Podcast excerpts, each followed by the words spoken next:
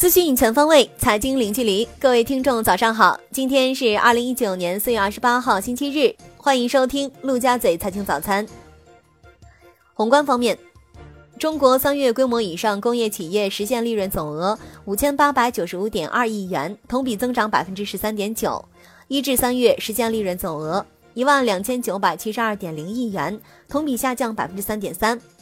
统计局解读称，三月生产销售增长加快，价格企稳回升，使工业利润同比增加约二百六十八亿元。汽车、石油加工等重点行业利润明显回暖，工业企业效益状况有所改善。证券法修订草案三次审议稿，疫苗管理法草案二次审议稿，药品管理法修订草案，民法典物权编草案二次审议稿。民法典人格权编草案二次审议稿等五部法律草案，二十六日晚在中国人大网公布，开始公开征求社会各界意见，征求意见截至五月二十五日。据深圳特区报报道，深圳国家高新区有望扩区，面积增至一百五十九点四八平方公里。国内股市方面。证监会回应放宽 IPO 盈利要求，加快审核节奏，坚持新股常态化发行，严格按照现行法律法规规章对主板、中小板、创业板首发企业进行审核，审核政策没有新的调整。下一步将充分发挥资本市场配置资源的重要作用，继续保持新股常态化发行，严把资本市场入口关，增加市场可预期性，更好服务实体经济高质量发展。上交所网站显示，龙岩卓越新能源股份有限公司的科创板上市申请获受理。至此，科创板已受理企业增至九十三家，其中七十八家进入已问询状态。今年审计更从严，已有九家上市公司被出具无法表示意见审计报告，其中新 ST 保千、千山药机两家公司已是二进宫。对此，中注协再次约谈会所。对面临股票暂停交易和退市风险的上市公司年报审计风险予以提示。中国联通旗下车联网子公司智网科技引入了九家企业的战略入股，智网科技成为中国联通旗下首个完成混改引战的专业子公司。中国联通在智网科技中的股份也由百分之百降至百分之六十八点八八。吉利回应四月高管集体减持称，是因部分高管期权到期，与实际经营无关。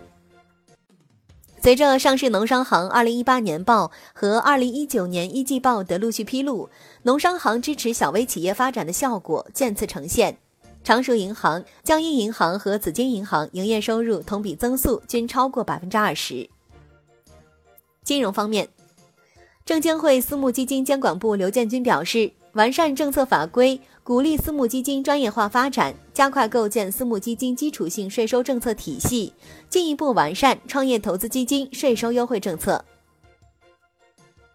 北京市市场监督管理局透露，北京市四月二十八日起将开展动产担保统一登记系统试点。由北京市市场监管部门将物权法赋予的生产设备、原材料、半成品产品的抵押登记职能委托给中国人民银行征信中心履行，整合北京市动产融资担保登记机构。据中国基金报消息，目前已有基金直销平台、第三方基金销售、券商等渠道，可以直接以预售或提前认购等方式参与科创基金。这让即将于下周一才正式发行的科创基金提前卷入了发行战。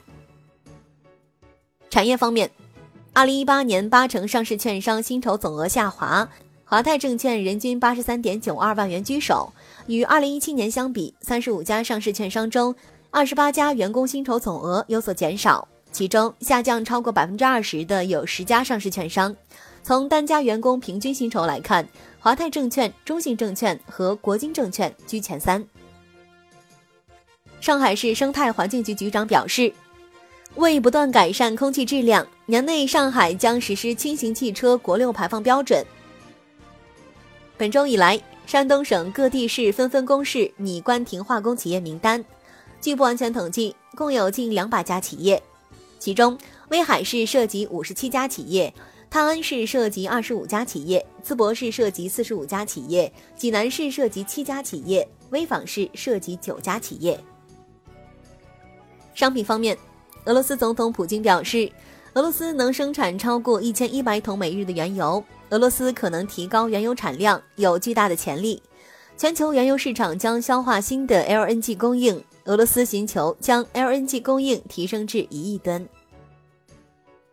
美国总统特朗普四月二十六日致电欧佩克，要求其采取行动降低油价。受此影响，当天国际原油期货价格收跌。分析人士表示，地缘政治因素将是未来影响油价走势的主要因素，国际油价预计将持续波动。债券方面。今年以来，已有六千一百五十五亿元地方债在上交所发行，上交所地方债市场规模不断攀升，重要性显著提高。